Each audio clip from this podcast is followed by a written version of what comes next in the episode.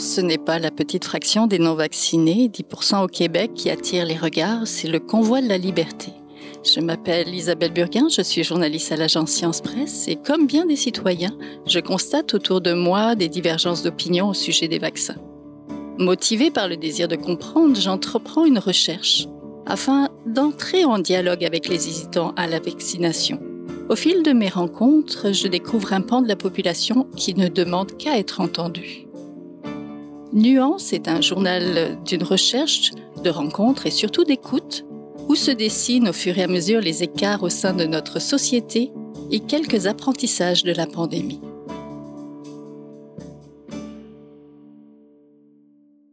Ce qui m'inquiète surtout avec ce vaccin-là, c'est la vaccination chez les enfants, car on sait que des enfants sont, sont, en, plein développement. Alors, euh, est-ce que, est que le vaccin va être euh, plus euh, nocif que bénéfice à long terme, surtout quand on sait que les enfants ne sont presque pas affectés par la maladie?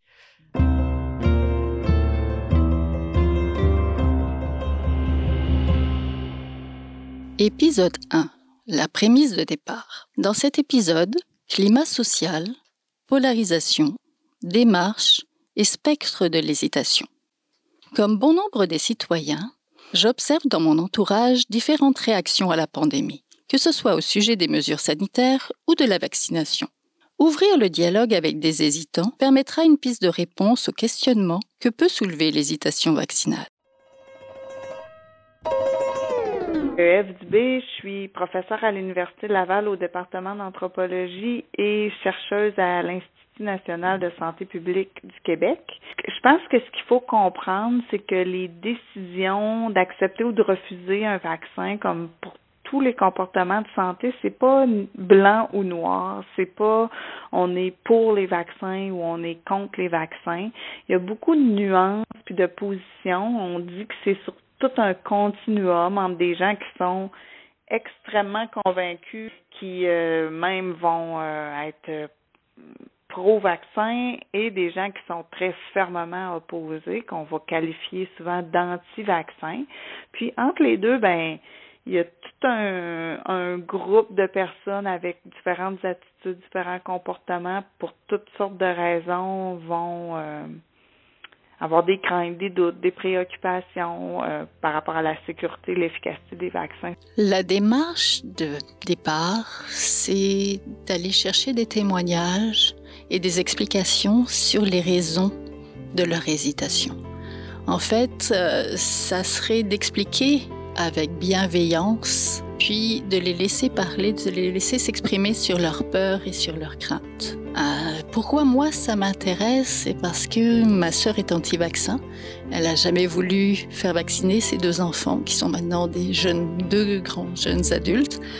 Elle a un discours un peu confus autour de la vaccination. C'est quelqu'un d'éduqué, c'est quelqu'un qui a une maîtrise, c'est quelqu'un aussi qui est très pro santé naturelle, euh, ce qui explique pourquoi le pourquoi de sa méfiance finalement envers euh, Big Pharma puis les gouvernements. Euh, il y a aussi ma mère qui est hésitante. Elle, est plus hésitante, elle n'est pas anti-vaccin, mais elle a une santé très fragile. Donc je pense que la nouveauté du vaccin, le, le vaccin qu'elle perçoit comme très nouveau, et elle elle a peur de ses effets secondaires. Je pense que c'est ça qui explique beaucoup euh, ses craintes et son hésitation, mais même si maintenant elle est vaccinée. Puis euh, je la soupçonne de parler beaucoup avec ma sœur.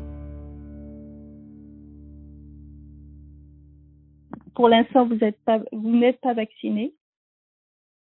Non, j'ai choisi de ne pas me faire vacciner. José est non vacciné, il a 36 ans, il est originaire de la Colombie, il est technicien en informatique et il m'a été référé par un organisme de centre-sud de Montréal, le Carrefour de ressources en interculturel. Normalement, l'organisme ne demande pas à ses membres ou au public euh, s'ils sont vaccinés ou s'ils sont non vaccinés, mais il a dû le mentionner. Est-ce que vous pouvez m'expliquer euh, qu'est-ce que vous pensez? Oui, qu'est-ce que vous pensez des vaccins? Quelles sont vos craintes par rapport aux vaccins? ben Oui, mais on peut voir que, l'injection ne fonctionne pas. Il n'empêche pas la transmission, il n'arrête pas la, maladie, et il ne soigne pas les personnes malades. Et euh, alors, je, j'ai trouvé que c'est pas nécessaire de, de se faire vacciner. L'hésitation est un sujet hautement varié, complexe et plutôt difficile à expliquer. C'est un peu ce que les travaux sur l'hésitation à, la vaccination ont voulu démontrer, que c'était pas noir ou blanc, que c'était puis que c'était pas aussi qu'une question de connaissances scientifiques.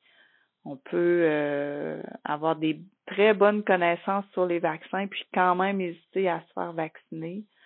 Euh, pour d'autres raisons par rapport à, aux valeurs, à notre perception de la santé, euh, tout ça. C'est souvent ce qui va euh, différer de ce qu'on voit beaucoup dans les médias où on va faire le portrait un petit peu caricatural, puis on l'a vu beaucoup durant la pandémie de des personnes qui vont refuser le vaccin. Vous venez d'entendre l'anthropologue médical à l'Institut national de santé publique du Québec, Eve Dubé.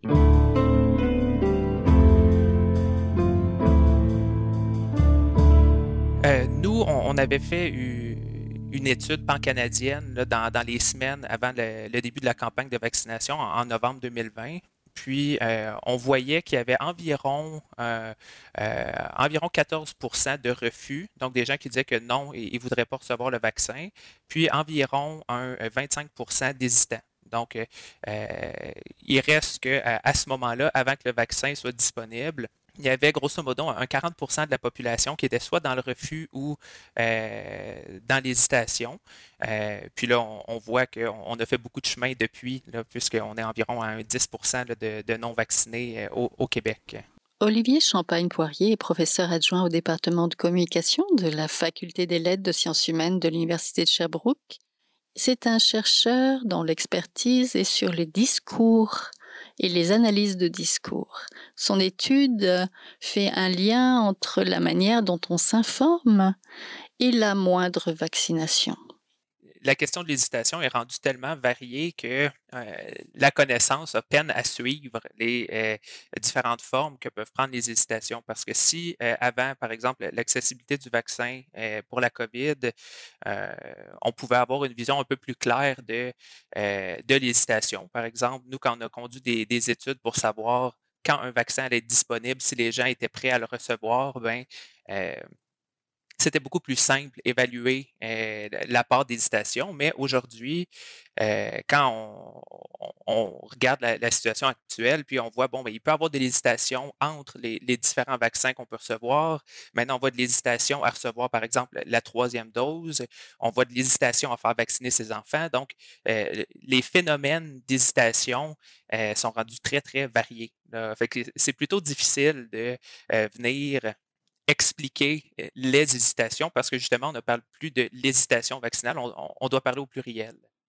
L'hésitation n'est donc pas une nouveauté. Celle qu'on observe en contexte de pandémie serait même un scénario plutôt positif, étant donné le fort pourcentage de vaccination, 90% des Québécois le sont.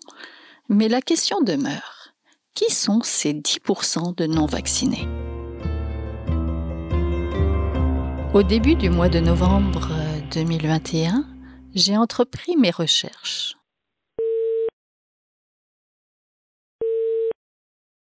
Allô? Allô, c'est Dominique? Oui Allô, salut Oui. Mhm.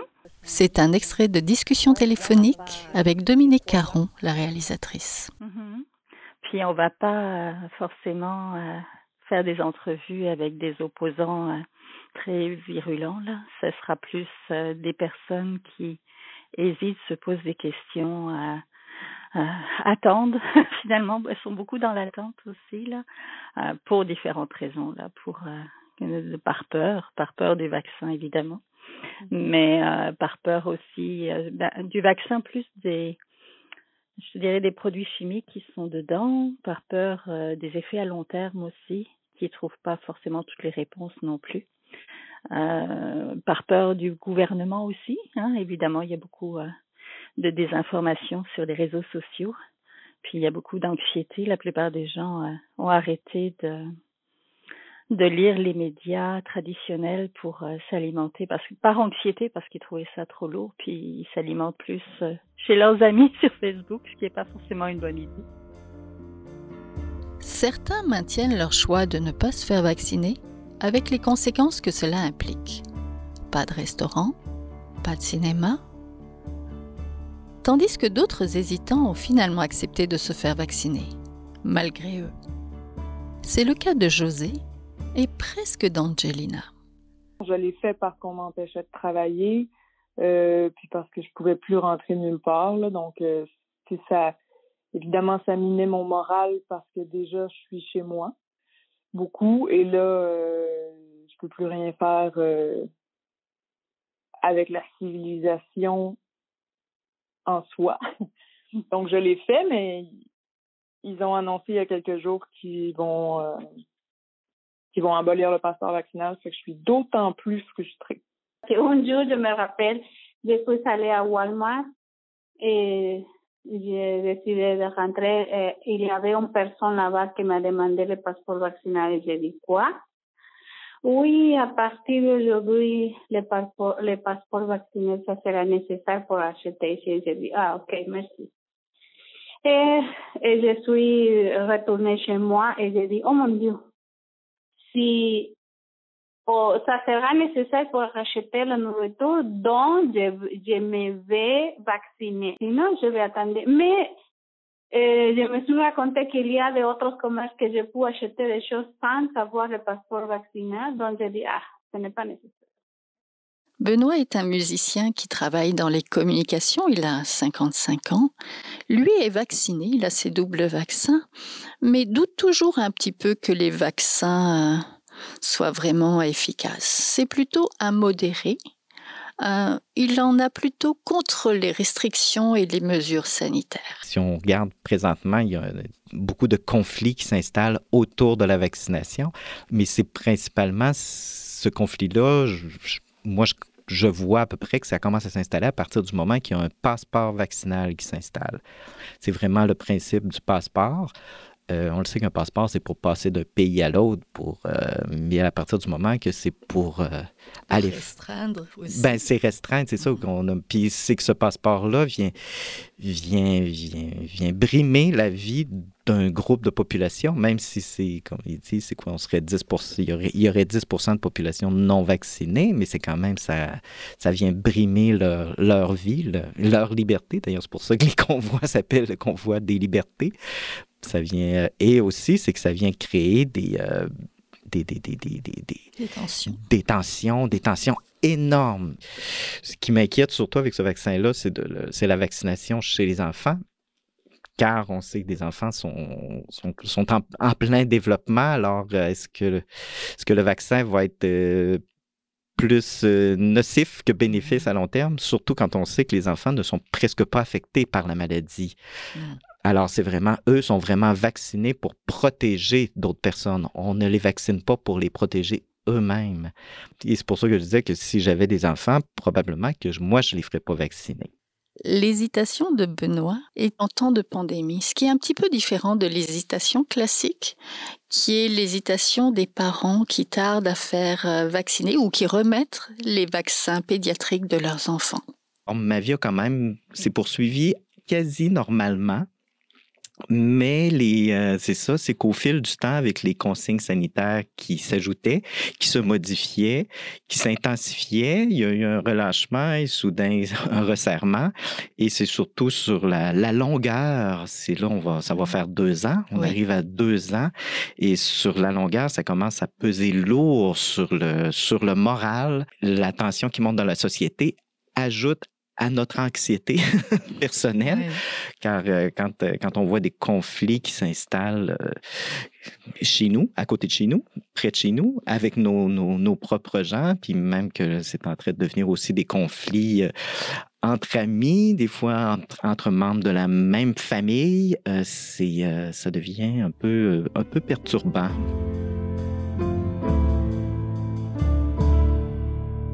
Anthropologue médicale à l'Institut national de santé publique du Québec, Eve Dubé. Dans l'empressement qu'on avait de vacciner une grande majorité de la population le plus rapidement possible, il y a eu un effet de polarisation où euh, les personnes qui n'étaient pas vaccinées euh, se, sont fait juger.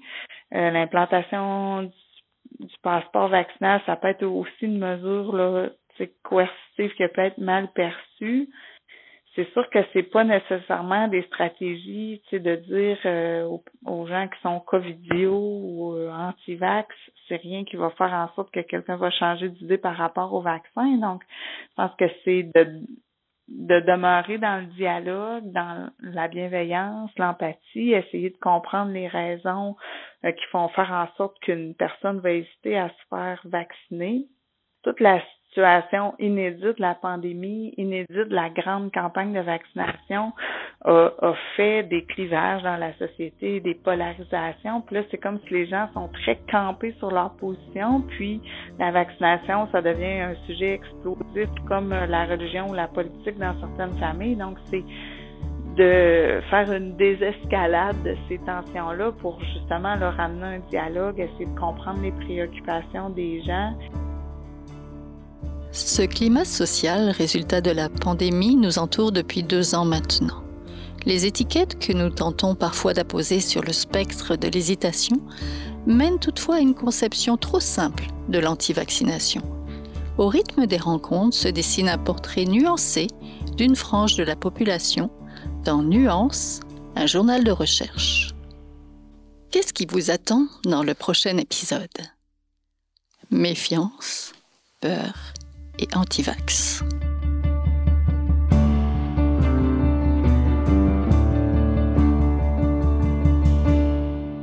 Nuance, le journal de recherche, est un balado de l'agence Science Presse. Réalisation Dominique Caron.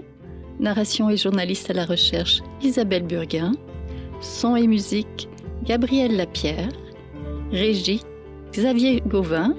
Merci à Radio Ville-Marie au CRSNG, notre subventionnaire, à la Coalition montréalaise des tables de quartier, à la docteure Isabelle Leblanc, au professeur Guillaume Champagne-Poirier, à la professeure Laurence Monet, au docteur Arnaud Gagneur et à la professeure Ève Dubé. Et merci également aux personnes hésitantes qui ont accepté de témoigner dans Nuance.